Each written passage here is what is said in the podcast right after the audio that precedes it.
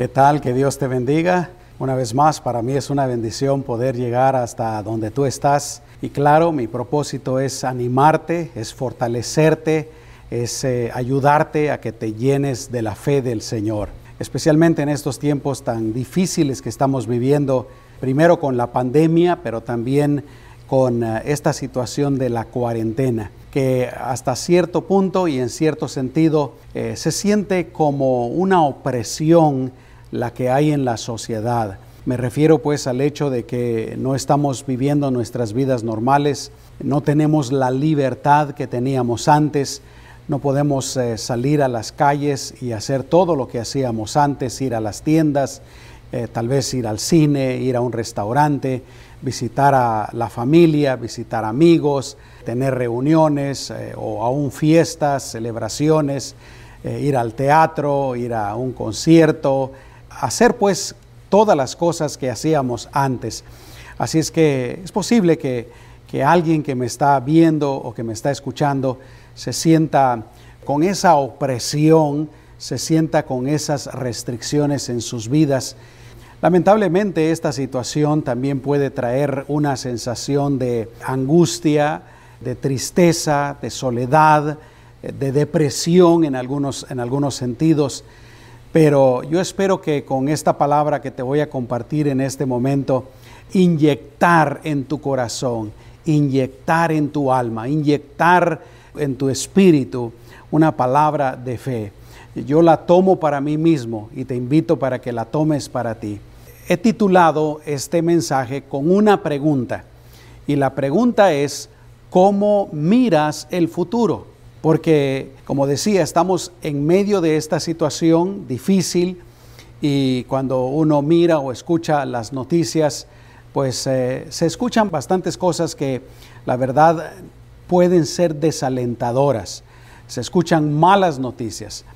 Y eso pues puede influir en cómo pensamos, en cómo sentimos, en nuestras acciones, pero especialmente puede influir en cómo nosotros miramos el futuro. Y de eso es lo que quiero compartirte.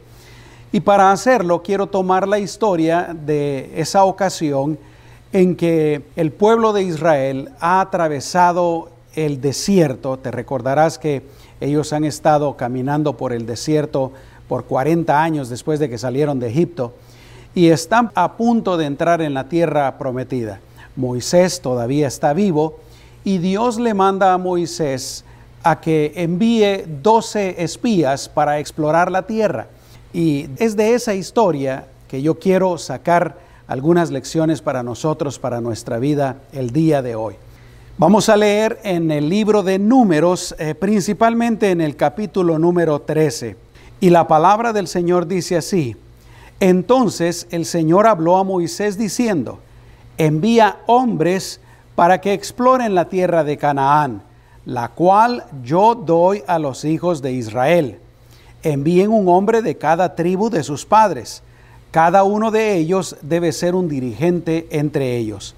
Moisés los envió desde el desierto de Parán, de acuerdo con el mandato del Señor todos aquellos hombres eran jefes de los hijos de Israel. Quiere decir que eran líderes de cada una de estas tribus. Vamos a saltarnos al versículo 17. Los envió Moisés a explorar la tierra de Canaán y les dijo, suban de aquí al Negev y de ahí suban a la región montañosa. Observen qué tal es la tierra y el pueblo que la habita si es fuerte o débil, si es poco o numeroso. Observen qué tal es la tierra habitada, si es buena o mala. ¿Cómo son las ciudades habitadas? Si son solo campamentos o fortificaciones. ¿Cómo es la tierra? Si es fértil o árida. Si hay en ella árboles o no. Esfuércense y tomen muestras del fruto del país era el tiempo de las primeras uvas. Ellos fueron y exploraron la tierra desde el desierto. Al cabo de 40 días volvieron de explorar la tierra. Estuvieron 40 días explorando la tierra. Vamos ahora a saltarnos ahí mismo en el capítulo número 13, pero en el versículo 26 en adelante, que es donde sigue la historia. Entonces fueron y se presentaron a Moisés, a Aarón y a toda la congregación de los hijos de Israel en el desierto de Parán en Cádiz. Así es que los dos espías fueron a la tierra prometida, estuvieron recorriéndola, estuvieron explorando por 40 días. Trajeron del fruto también de esa tierra y regresaron. Al regresar está Moisés, está Aarón su hermano y ahí está enfrente de ellos todo el pueblo de Israel. Y sigue diciendo la palabra del Señor. Y dieron informes a ellos y a toda la congregación. También les mostraron el fruto de la tierra. Y le contaron diciendo, nosotros llegamos a la tierra a la cual nos enviaste, la cual ciertamente fluye leche y miel. En otras palabras, es una buena tierra buena tierra para la agricultura, buena tierra para la ganadería, buena tierra para vivir en ella, para habitar en ella, una tierra rica. Y, sigue diciendo, este es el fruto de ella. Y mostraron el fruto. Solo que el pueblo que habita aquella tierra es fuerte. Sus ciudades están fortificadas y son muy grandes. También vimos allí a los descendientes de Anac. Amalek habita en la tierra del Negev y en la región montañosa están los Eteos, los Jebuseos y los Amurreos. Los cananeos habitan junto al mar y en la ribera del Jordán. Ahora vamos a entrar ya en lo que está sucediendo. Diez de los espías que fueron a investigar, a explorar la tierra, son los que están dando este informe. La tierra es buena, pero hay muchos habitantes, hay muchos pueblos, son fuertes, sus ciudades son fortificadas. En ese momento, cuando Caleb escucha el informe que están dando estos 10 espías, se, se, levanta y empieza a hablar, interrumpe a aquellos 10 espías. Y él dice, bueno, dice la palabra del Señor, versículo 30. Entonces Caleb hizo callar al pueblo delante de Moisés. Y aquí todavía no lo dice, pero lo que está sucediendo es que el informe de esos diez espías va empeorando, va diciendo cosas peores. Y la gente, el pueblo, empiezan a gritar, empiezan a llorar, empiezan a desesperarse. Es aquí donde Caleb se pone de pie Dice, puesto delante de Moisés y del pueblo, dijo, ciertamente subamos, subamos y tomémosla en posesión, pues nosotros podremos más que ellos. Pero los hombres que fueron con él dijeron, no podremos subir contra aquel pueblo, porque es más fuerte que nosotros y comenzaron a desacreditar la tierra que habían explorado, diciendo ante los hijos de Israel, la tierra que fuimos a explorar es tierra que traga a sus habitantes. Ahora, fíjate en algo. Hace un momento ellos están diciendo que es una buena tierra, solamente que los habitantes son numerosos y fuertes. Ahora ya cambiaron la historia. Están diciendo que es una tierra que se traga a sus habitantes. Y siguen diciendo, todo el pueblo que vimos en ella son hombres de gran estatura. También vimos allí gigantes, hijos de Anac, raza de gigantes. Nosotros a nuestros propios ojos parecíamos langostas y así parecíamos a sus ojos. Y quiero que notes algo que dijeron estos diez espías. A nuestros propios ojos parecíamos langostas. Volvamos una vez más eh, al título de este mensaje, ¿cómo miras el futuro? Porque cómo nosotros miremos el futuro es importante porque determina varias cosas en nuestras vidas. Determina en primer lugar cómo vamos a vivir el presente, lo que nosotros pensamos del futuro, lo que nosotros creemos del futuro, lo que nosotros nos imaginamos del futuro va a determinar cómo nosotros vivimos nuestro presente. Pero no solamente eso, cómo nosotros miramos el futuro, qué es lo que creemos del futuro, también increíblemente puede determinar precisamente cómo va a ser nuestro futuro. Y ya voy a explicarte un poquito más acerca de eso más adelante. Pero además de eso, no solamente determina cómo vamos a vivir nuestro presente y va a determinar cómo será nuestro futuro, pero también determina la influencia que nosotros podemos tener en otras personas, especialmente en nuestra familia.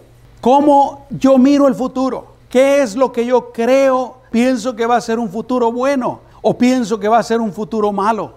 Va a determinar cómo yo voy a influir en aquellos que están cerca de mí y en especial de mi familia, de mis seres queridos, de los que son más cercanos a mí.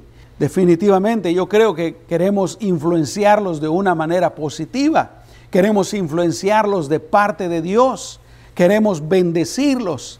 Así es que es importante qué es lo que nosotros creemos acerca del futuro, cómo miramos el futuro. Y quiero compartirte seis lecciones muy importantes que yo he tomado de esta historia. Quiero advertirte que creo que no voy a terminar el día de hoy con las seis lecciones.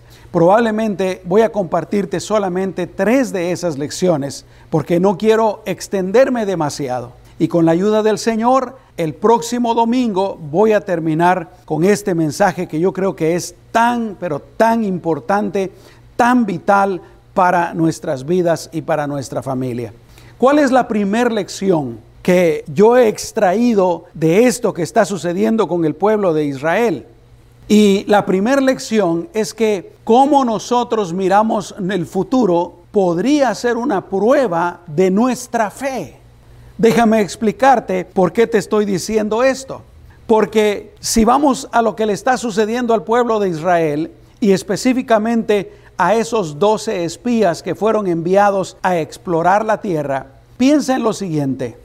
Dios ya conoce cómo es la tierra. Para Él no es nada desconocido. Dios sabe que es una buena tierra. Dios sabe que si el pueblo de Israel entra a esa tierra, va a ser bendecido. Es más, Dios les ha prometido que los va a bendecir en esa tierra. Así es que, ¿cómo es la tierra? ¿Cómo son los habitantes de esa tierra? No es algo que Dios desconozca. Pero no solamente eso, no solamente Dios sabe cómo es la tierra, pero Dios le va a dar esa tierra al pueblo de Israel. No importa lo que pase, Dios lo ha prometido, se lo prometió a Abraham, se lo prometió a Jacob, se lo prometió a Isaac, se lo ha prometido a todo el pueblo de Israel. Dios les va a dar la tierra. Así es que cuando Él le dice a Moisés, le dice a estos doce espías que vayan y que exploren la tierra, no hay nada que Dios no sepa acerca de esa tierra. Entonces, ¿por qué los manda? Los manda para que sean ellos con sus propios ojos los que miren la tierra, los que examinen la tierra y se den cuenta para ellos mismos y también para el pueblo de Israel que los está esperando para darles el informe de cómo es la tierra. Yo creo definitivamente que Dios en primer lugar está aprobando a esos doce espías pero también va a probar al pueblo de Israel con el informe de estos doce espías. Mira lo que dice la palabra del Señor. Es Dios el que le da la orden a Moisés de mandar los espías. Versículos 1 y 2. Entonces el Señor habló a Moisés diciendo, envía hombres para que exploren la tierra de Canaán, la cual yo doy, yo doy a los hijos de Israel no depende del pueblo de Israel el recibir la tierra o no. No depende de cómo ellos van a reaccionar al informe de los espías. No depende de lo que los espías digan. Dios se ha comprometido con dar la tierra, pero en este momento los está probando. Dios quiere ver qué es lo que ellos piensan, qué es lo que ellos sienten en su corazón, qué es lo que ellos miran cuando los espías miran la tierra pero especialmente el pueblo de Israel, la reacción de ellos cuando escuchan el informe de estos eh, espías. Y sabes qué, nosotros en este momento podríamos estar siendo probados de la misma manera. Por eso la pregunta de este mensaje, cómo tú miras el futuro, cómo miras las cosas en este momento a nuestro alrededor, cómo miras las cosas en nuestra ciudad, cómo miras las cosas en tu familia, cómo miras las cosas en la nación, en el país, cómo miran las cosas en el mundo. ¿Las miras de una manera positiva o las estás viendo de una manera negativa, de una manera pesimista? ¿Qué es lo que estás pensando acerca del futuro? ¿Y qué efectos está teniendo en tu alma? ¿Está tu alma llena de fe? ¿Está tu espíritu lleno de fe viendo un futuro prometedor? ¿O te sientes tú, como decía al principio, presionado, angustiado, oprimido, sin esperanza? Es importante cómo nosotros miramos el futuro y podríamos estar siendo probados en ese sentido. Definitivamente yo creo que así como los espías fueron probados por Dios, así como Israel fue probado por Dios, nosotros también podríamos estar siendo probados. El futuro va a venir. Así como te decía que no importaba lo que los espías pensaran, no importara lo que ellos informaran, no importaba lo que Israel pensara, Dios de todos modos les iba a dar la tierra. Pero en nuestro caso, el futuro también va a venir. ¿Cómo lo vamos a enfrentar? ¿Con qué ojos vamos a ver el futuro? No lo podemos detener. Si tú conoces la historia que hemos leído, tú recordarás que lamentablemente todos los adultos que habían recorrido esos 40 años por el desierto no entraron en la tierra prometida. Diez espías que dieron ese informe negativo, que dieron ese informe malo, tampoco entraron en la tierra prometida. ¿Quiénes entraron? Una generación nueva. Por eso te digo, nosotros podríamos estar también en este momento siendo probados por nuestro Dios. Ahora preguntémonos, ¿qué es lo que Dios mira en nuestro corazón? ¿Qué es lo que Dios mira en nuestra mente? ¿Será que Dios está viendo que estamos viendo un futuro desalentador? ¿Será que Dios está viendo en nuestro corazón que nuestra eh, mirada hacia el futuro es eh, de depresión, deprimente, de fracaso, de tristeza? Tristemente hay muchas personas que son así. A veces jóvenes. Yo he conocido jóvenes que no se quieren casar porque miran la situación tan difícil, tan triste, tan problemática a sus propios ojos. Yo he conocido parejas que no quieren tener hijos porque dicen, yo no quiero traer hijos a este mundo así como está la situación. ¿Cómo miramos el futuro? Podríamos estar siendo probados nosotros en este momento y más vale que seamos aprobados por Dios. Y de eso te quiero hablar de aquí en adelante. ¿Cómo nosotros deberíamos de ver el futuro? Muy bien, así es que ya analizamos la lección número uno, cómo miramos el futuro puede ser una prueba de parte de Dios, una prueba para nuestra fe. Esta es la segunda lección. Nosotros somos los que elegimos cómo miramos el futuro. No es Dios, no deben de ser las circunstancias, pero somos nosotros los que decidimos cómo vamos a ver el futuro. Déjame volver a la historia. Aquí fueron 12 espías los que fueron a explorar la tierra. Y podríamos decir que uno puede ver el futuro con los ojos de la fe en Dios, con los ojos puestos en las promesas de Dios en su palabra, o también podríamos ver el futuro con los ojos de la carne. Déjame ponerte una ilustración. Supongamos que mis ojos naturales, estos ojos que tengo, son mis ojos carnales. Bueno, yo veo las cosas de cierta manera. Pero imaginémonos que estos lentes, estos anteojos que me voy a poner ahorita, son los ojos de la fe. La fe en las promesas de Dios, en la palabra de Dios. Y en este momento yo miro las cosas de una manera, sin los lentes de la fe. Pero cuando yo me pongo los lentes de la fe, miro las cosas de una manera diferente. Sin los lentes de la fe, yo estoy viendo con mis ojos de la carne. Con los lentes de la fe, yo estoy viendo con los ojos de la fe en la palabra de Dios, en las promesas del Señor. Así es que podemos tomar la decisión. ¿Cómo miramos el futuro? Yo te pregunto en este momento, ¿cómo tú quieres ver el futuro? ¿Cómo tú lo miras en primer lugar? ¿Cómo estás viendo el futuro tú en este momento?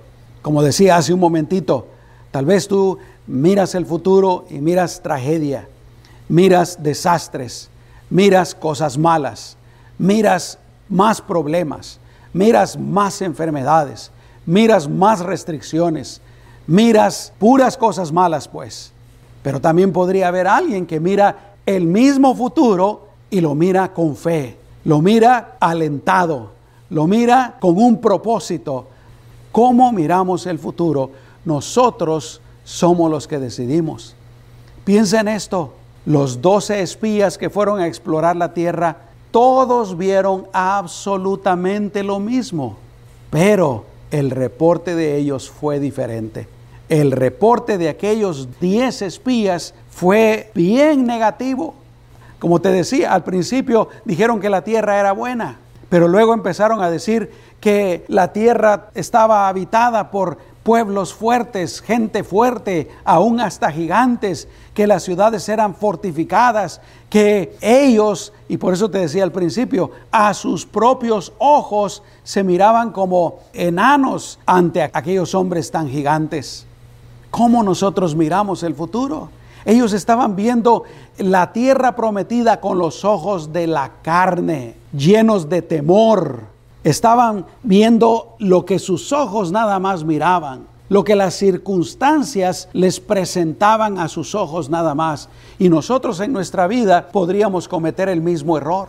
Podríamos ver la vida, ver la situación actual y ver el futuro también con los ojos de nuestra carne, con ojos de duda, con ojos de temor, si uno se pone solamente a escuchar los noticieros y a ver los noticieros, verdaderamente hay muchas cosas desalentadoras, hay muchas cosas deprimentes. Mira cómo está la, situación. Viendo con los ojos de la carne en este momento, tenemos la pandemia encima, tenemos eh, miles de personas que han perdido la vida.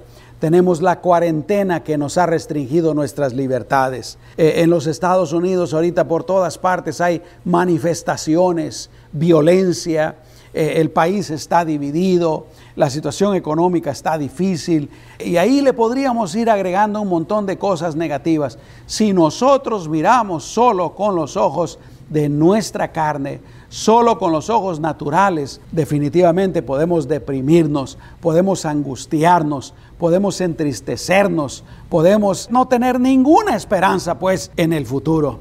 Y eso fue lo que le pasó a esos diez espías. Pero por el contrario, a Caleb y a Josué, que fue el otro espía. Ellos vieron las mismas cosas, pero de una manera totalmente diferente. Ellos dijeron, sí los vamos a conquistar, sí los podremos vencer, sí podremos conquistar la tierra. Y sabes que nosotros tenemos las promesas de Dios que también nos dicen que podemos ver un futuro alentador, un futuro prometedor. No pongamos nuestra mirada solamente en las circunstancias, no pongamos nuestro sentir solamente en nuestros oídos, en lo que estamos escuchando, en las malas noticias, en las cosas malas que están pasando en el mundo. A lo mejor en tu familia, ahorita en este momento, hay situaciones difíciles, hay problemas, tal vez alguien está enfermo, tal vez alguien no tiene trabajo, pero nosotros podemos decidir, vamos a ver solo esas cosas, nos vamos a deprimir por esas cosas, nos vamos a angustiar por esas cosas, o yo voy a decidir ser como Caleb, ser como Josué y no ver solo las circunstancias, no ver solo lo que mira la carne, sino que yo voy a ver con los lentes de la fe, yo voy a ver con los lentes de la palabra de Dios, yo me voy a agarrar de la mano del Señor, yo voy a ver cómo el Señor mira el futuro. Escucha lo que dice la palabra del Señor. Todo lo puedo en Cristo que me fortalece. No importan los retos que vengan, no importan las dificultades que vengan. Jesús dijo, en el mundo tendréis aflicciones, pero confíen porque yo he vencido al mundo. La palabra del Señor dice, el que está en ustedes es mayor que el que está en el mundo. Y la palabra del Señor también dice, porque yo sé los planes que tengo acerca de ustedes, dice el Señor planes de bienestar y no de mal, para darles porvenir y esperanza. Repito, si miramos con los ojos de la carne, nosotros solamente vamos a ver desesperanza, nosotros solamente vamos a ver problemas, nosotros solo vamos a ver que las cosas van de mal en peor, nosotros solo vamos a ver enfermedades, vamos a escuchar solamente malas noticias, pero si miramos con los ojos de la fe en la palabra de Dios, nosotros vamos a ver un futuro prometedor.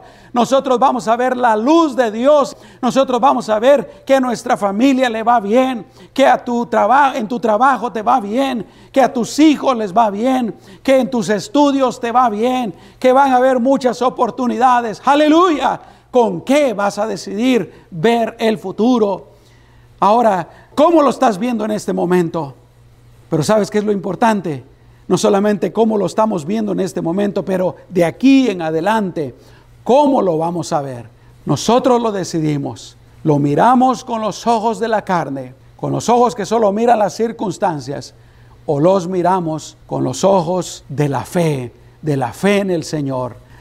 Cuando uno lee la palabra de Dios, uno se da cuenta que Dios para el futuro solo tiene cosas grandes y maravillosas, cosas verdaderamente prometedoras, oportunidades, cosas hermosas para esta vida y también para el futuro. Así es que quiero compartir la tercera lección que yo he tomado de esta historia. Ya hablamos de que eh, cómo nosotros miramos el futuro podría ser una prueba de nuestra fe en este momento. Ya hablamos también de que somos nosotros los que decidimos si con los ojos de la carne o con los ojos de la fe. Y esta es la tercera lección cómo miramos el futuro tiene una tremenda influencia en nuestro presente, en nuestra vida presente, pero también tiene una tremenda influencia en nuestro futuro. Como te decía hace un momento, depende de cómo nosotros vamos a mirar el futuro, así vamos a actuar el día de hoy. Si creemos que el futuro es desalentador, es deprimente, ¿cómo vamos a actuar hoy? Definitivamente vamos a actuar acorde a nuestra fe. Vamos a andar tristes, deprimidos, sin fe, sin hacer planes, sin hacer proyectos para el futuro, sin querer crecer, sin querer ser de bendición. En la Biblia yo encuentro la historia de Gedeón, uno de los jueces de Israel. Y déjame decirte que Gedeón no tenía esperanzas en el futuro. Ellos estaban viviendo en ese momento una situación bien difícil. Él estaba viviendo su vida en ese momento de acuerdo a esa falta de esperanza que él tenía.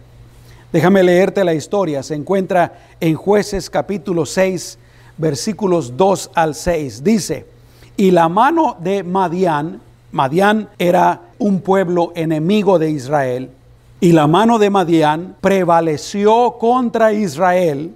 Por causa de los madianitas, los hijos de Israel se hicieron escondrijos en las montañas y cuevas y lugares fortificados. Tienen este enemigo, Madián, y Madián los está oprimiendo, están en una situación difícil. Y ellos no viven libremente, no están en sus ciudades, no están en sus casas, no están en sus pueblos por miedo a Madián. Se han metido en cuevas, se han metido en las montañas, se han metido en escondrijos. Y sigue diciendo la palabra del Señor, ¿por qué? Dice, porque sucedía que cuando Israel sembraba, subían contra él los madianitas, los amalequitas y los hijos del oriente, y acampando contra ellos, arruinaban las cosechas de la tierra hasta cerca de Gaza no dejaban que comer en Israel ni ovejas, ni toros, ni asnos, porque venían con sus ganados y con sus tiendas, siendo como langostas por su multitud. Ellos, dice, y sus camellos eran innumerables, así venían a la tierra para devastarla. Israel era empobrecido en gran manera por causa de los madianitas, y los hijos de Israel clamaron al Señor. Mira qué situación tan difícil, tan crítica en la que se encontraba, el pueblo de Israel en ese momento. Yo creo que en cierto sentido tal vez nosotros podríamos pensar que nuestra situación el día de hoy también es difícil.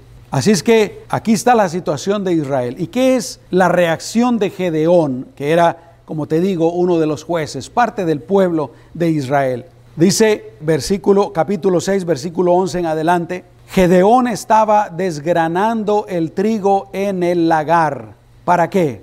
Para esconderlo de los madianitas. Los israelitas vivían escondidos, vivían atemorizados, vivían huyendo. Y es posible que muchas personas el día de hoy están viviendo de la misma manera, atemorizados. ¿Qué es esta situación que está pasando? ¿Qué depara el futuro? Y piensan, probablemente no depara nada bueno. Y andan deprimidos, tristes, cabizbajos, de un lado para otro, como sonámbulos. Van al trabajo, van a la casa y no ven nada bueno en el futuro. Pero Dios tenía algo especial para Israel. Dice, en el versículo 6 que los hijos de Israel clamaron al Señor y Dios está por responder. Pero aquí encontramos pues a Gedeón también escondiéndose. Versículo 12, y se le apareció el ángel del Señor y le dijo, el Señor está contigo, oh valiente guerrero. Aquí es donde nosotros podemos darnos cuenta de cómo Dios mira las cosas. Dios nunca mira las cosas con derrota. Dios nunca mira las cosas como que están mal como que se van a poner peor, como que ya es la destrucción total. Dios siempre mira las cosas con esperanza, como algo mejor, como prosperidad, como sanidad, como bendición. Y por eso le dice el ángel a Gedeón, el Señor está contigo. Tal vez a nosotros ya se nos ha olvidado que el Señor está con nosotros, pero déjame decirte, Jesús dijo, he aquí, yo estoy con ustedes todos los días hasta el fin del mundo. El Señor jamás nos deja, jamás nos dejará. Él está siempre con nosotros, no se nos debe de olvidar. Él está con nosotros y Él tiene un futuro prometedor para nosotros, pero ¿cómo lo vamos a ver? Increíblemente depende de cómo lo miramos, si lo vamos a recibir o no. Y te voy a hablar de eso un poquito más adelante, porque como te dije, cómo nosotros miramos, qué es lo que creemos del futuro, va a determinar también nuestro futuro. Pero aquí estamos hablando del presente. Y el ángel le dice a Gedeón, oh valiente guerrero. Gedeón pudo haber pensado, pero qué de valiente tengo yo si me ando aquí escondiendo también, igual que todo el pueblo. ¿Sabes qué? Dios tiene palabras también de bendición, de aliento, de fe para nosotros. Hay muchas cosas que Dios nos dice, además de las que ya te compartí. Dios dice que somos el pueblo de Dios, nación santa, pueblo adquirido, innumerables cosas que Dios dice de nosotros. Pero ¿será que las creemos o no las creemos? Primero Dios, que las creamos. Y sigue diciendo, y Gedeón le respondió al ángel, oh Señor mío, si el Señor está con nosotros, ¿por qué nos ha sobrevenido todo esto? ¿Dónde están todas sus maravillas que nuestros padres nos han contado diciendo, no nos sacó el Señor de Egipto? Ahora el Señor nos ha desamparado y nos ha entregado en mano de los madianitas. Gedeón vivía una, una vida de depresión, una vida sin fe y su presente estaba determinado de lo que él creía del futuro. Y ahí se andaba escondiendo con todo el pueblo. Pero como te digo, también como nosotros o qué es lo que creemos del futuro, cómo miramos el futuro, también increíblemente puede determinar nuestro futuro. Y si recibimos el futuro que Dios tiene para nosotros o recibimos el futuro que nosotros nos estamos imaginando. Y todo depende, primero obviamente de cómo lo miramos, pero también va a depender de las acciones que nosotros tomemos en este momento. Si nosotros creemos que el futuro es desastroso, hoy no vamos a hacer nada. Vamos a renunciar. Yo ya no voy a estudiar. Yo ya no me voy a preparar. Yo ya no voy a hacer planes, no voy a hacer proyectos, no voy a poner ese negocio que estaba pensando poner. No voy a tener hijos, no me voy a casar, no voy a ir a, pasear, no voy a servir al Señor. ¿De qué sirve si el futuro es negro? Pero en cambio, si uno piensa en esas promesas que el Señor tiene para nosotros, ¿qué vamos a hacer? Vamos a vivir alentados, vamos a vivir con fe, vamos a vivir con ánimo, con positivismo. y vamos a hacer planes, vamos a hacer proyectos, vamos a trabajar, vamos a vivir más felices, más gozosos. Tenemos el caso del profeta Elías. Él también se encontró en un momento de su vida en una situación bastante desesperante para él, porque dependía de cómo él miraba las cosas, qué era lo que él creía. Si tú te recuerdas de la historia, él se acaba de enfrentar a los 450 profetas de Baal y los acaba de destruir. Se acaba de enfrentar en contra del reino de Israel y los acaba de vencer. Dios le acaba de dar una tremenda victoria. Dios le acaba de demostrar su poder, pero también le acaba de demostrar que Dios está con él. Pero ahora la, reina de Israel lo manda a amenazar diciéndole que lo va a matar. Y escucha lo que pasa. Entonces él tuvo miedo. Piensa en lo que está sucediendo.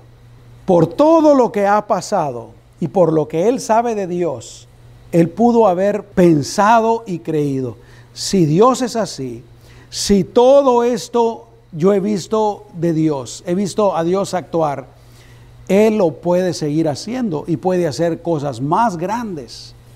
Pero la verdad es que a veces dejamos, ¿verdad? Que que la fe salga de nuestro corazón y dejamos que otras cosas llenen nuestro corazón, que es lo que le estaba pasando a Elías. Dice entonces él tuvo miedo. Primera de Reyes capítulo 19 versículo 3. Y se levantó y huyó para salvar su vida. Así llegó a Berseba, que pertenece a Judá. Dejó allí a su criado y él se fue un día de camino por el desierto.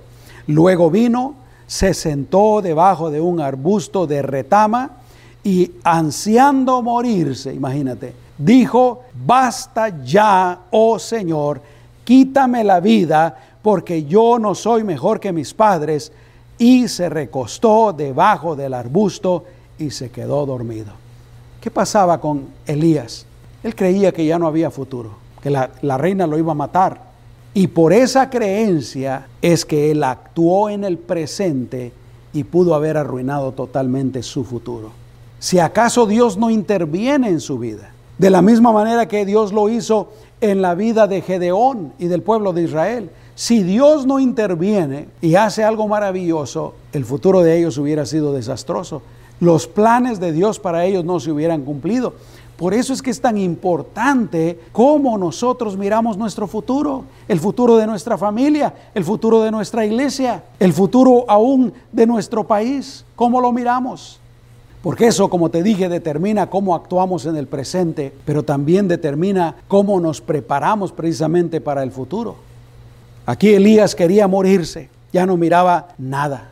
Yo quiero animarte en el nombre del Señor para que nosotros miremos con los ojos de la fe, nosotros nos pongamos los anteojos, los lentes de la fe, la fe en la palabra de Dios, la fe en nuestro Señor Jesucristo, la fe en las promesas del Señor, que son buenas, que son maravillosas, que son grandiosas, que nos declaran un futuro maravilloso, no solamente en esta vida, pero un futuro eterno no miremos el futuro con los ojos de nuestra carne, que están llenos de temor, están llenos de duda, están llenos de angustia. Bueno, que solo miran las circunstancias que hay a nuestro alrededor, que se dejan llevar por nuestros propios sentimientos y pensamientos. No, en el nombre de Jesús Tomemos la decisión firme con la ayuda del Señor, con la ayuda del Espíritu Santo,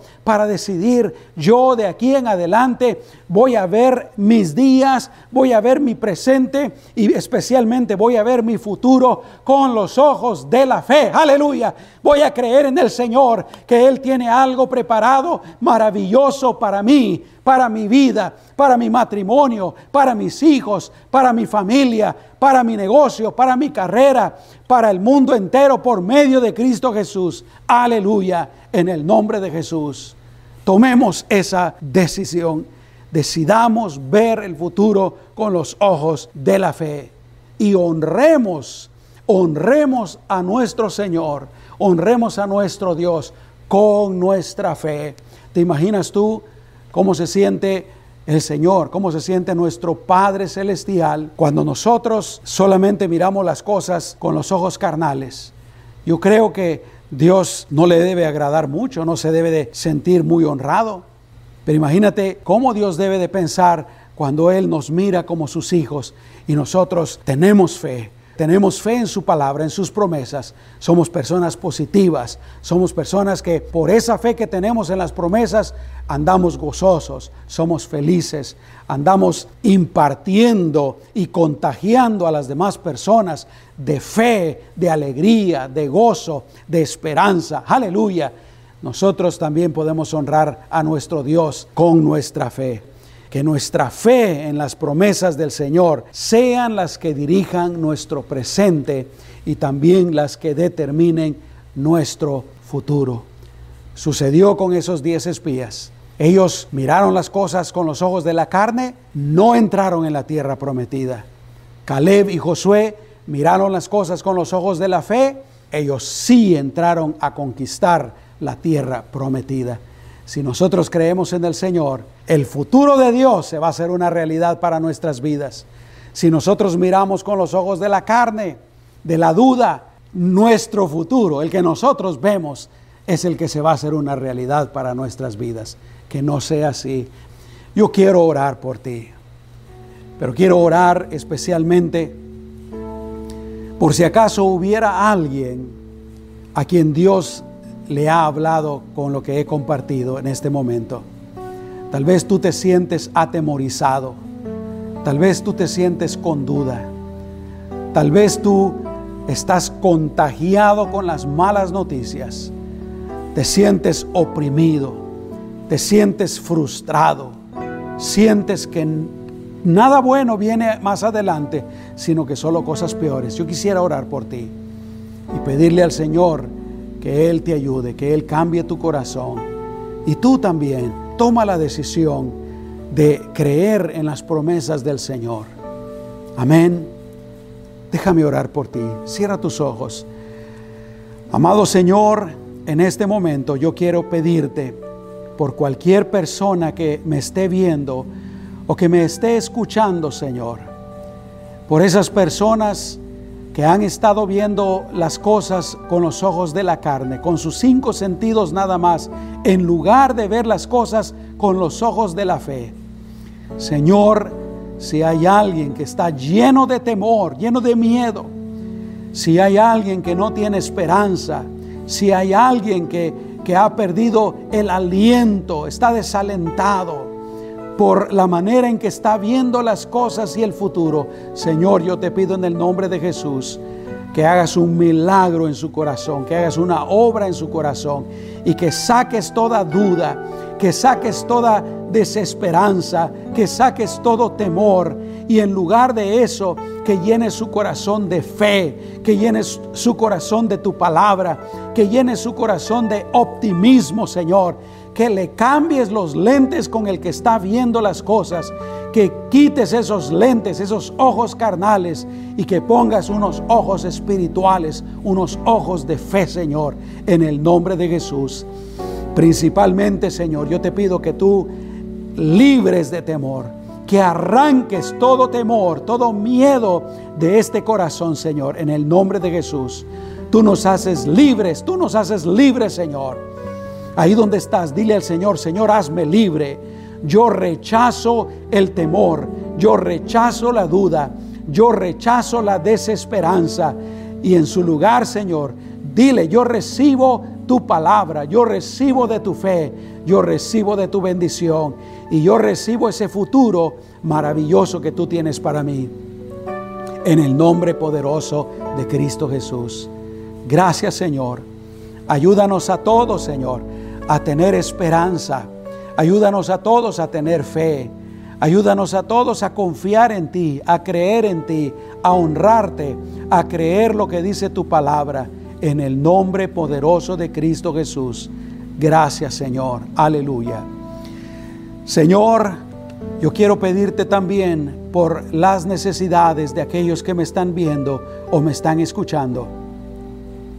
Si hay alguno de ellos que tiene una necesidad urgente, ya sea una necesidad espiritual o del alma, o tal vez una necesidad de sanidad porque se encuentra enfermo, o una necesidad de provisión porque hay escasez en su vida, o necesidad de solución, Señor, porque hay un problema en su vida o en su familia. Señor, en el nombre de Jesús, haz milagros en este momento. Haz milagros. Haz una obra gloriosa. Haz una obra maravillosa, Señor. Resuelve, eh, sana, Señor. Soluciona, provee para tu honra y para tu gloria, Señor, lo pedimos en el nombre de Jesús. Gracias, Señor. Amén. Para ti sea toda la honra, toda la gloria y toda la adoración. Y por último, no quisiera despedirme sin darte la oportunidad a ti, que tal vez estás viviendo lejos de Dios, que tal vez nunca le has abierto tu corazón a Jesucristo para que Él venga y reine en tu vida. ¿Te gustaría hacerlo? ¿Te gustaría empezar una vida nueva, una vida llena de propósito de Dios, una vida de gozo, de alegría, pero especialmente ¿Te gustaría recibir el perdón de tus pecados y la vida eterna? Si quieres hacerlo, repite esta oración después de mí y díselo al Señor, porque Él ahí está donde tú estás.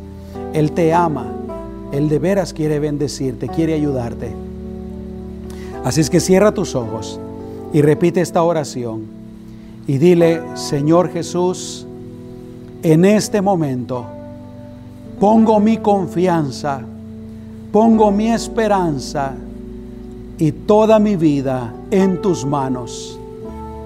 Te pido que me perdones de todos mis pecados y que me laves, que me limpies, que me purifiques con tu sangre bendita. Perdóname, Señor, y dame una vida nueva. Transfórmame. Yo abro las puertas de mi corazón en este momento y te invito a entrar para que tú seas mi Salvador y para que seas mi Señor. Reina en mi vida, pero también reina en mi familia. En el nombre de Jesús.